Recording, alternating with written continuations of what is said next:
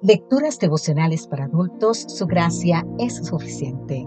Cortesía del Departamento de Comunicaciones de la Iglesia Dentista del Séptimo Día Gascue en Santo Domingo, capital de la República Dominicana. En la voz de Sarat Arias. Hoy, 21 de abril, una promesa impresionante. Te invito a leer en el libro de Primera de Corintios, capítulo 9, versículo 14. Así también ordenó el Señor a los que anuncian el Evangelio que vivan del Evangelio. Los que viven para predicar el Evangelio han de ser sostenidos por el Evangelio, es decir, por la Iglesia. Ahora bien, te preguntarás, ¿cómo? Por medio de la devolución del 10% de lo que cada miembro de Iglesia recibe. Así, el diezmo se utiliza para el sostén del ministerio y el cumplimiento de la misión.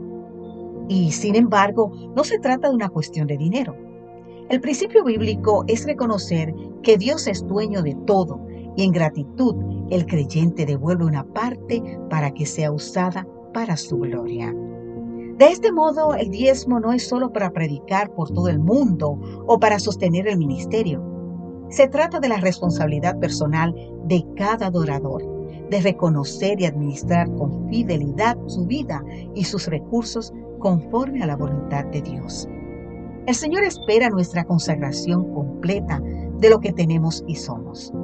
Quiere saber en qué medida apreciamos sus bendiciones y cuánta gratitud sentimos por su misericordia.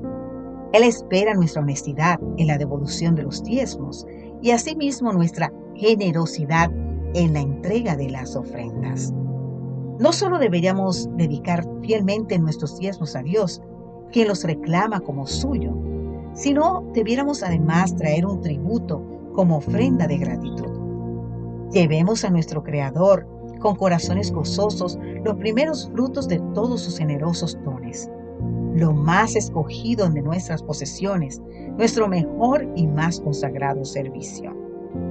David pregunta, ¿qué pagaré a Jehová por todos sus beneficios para conmigo? En el Salmo 116, 32. Pero él mismo responde, ahora pagaré. Mis votos a Jehová delante de todo su pueblo. Cuando devolvemos el diezmo a Dios, reconocemos que el Señor nos ha capacitado para adquirir todo lo que tenemos.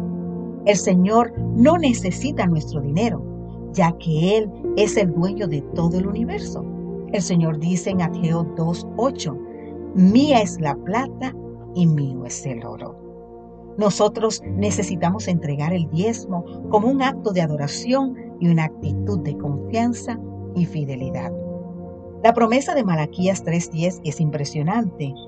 Traed todos los diezmos al alfolí y hay alimento en mi casa. Probadme ahora en esto, dice Jehová de los ejércitos, a ver si nos abro las ventanas de los cielos y derramo sobre vosotros bendición hasta que sobre y abunden. Esto no significa prosperidad laboral o económica garantizada, pero sí bendiciones según su beneplácito hasta que sobreabunden. No sé cuáles son, solo sé que son muchas. Y por eso, querido amigo, querida amiga, te invito hoy, como dice el Señor, pruébame hoy, dice Dios. Que el Señor te bendiga en gran manera. Amén.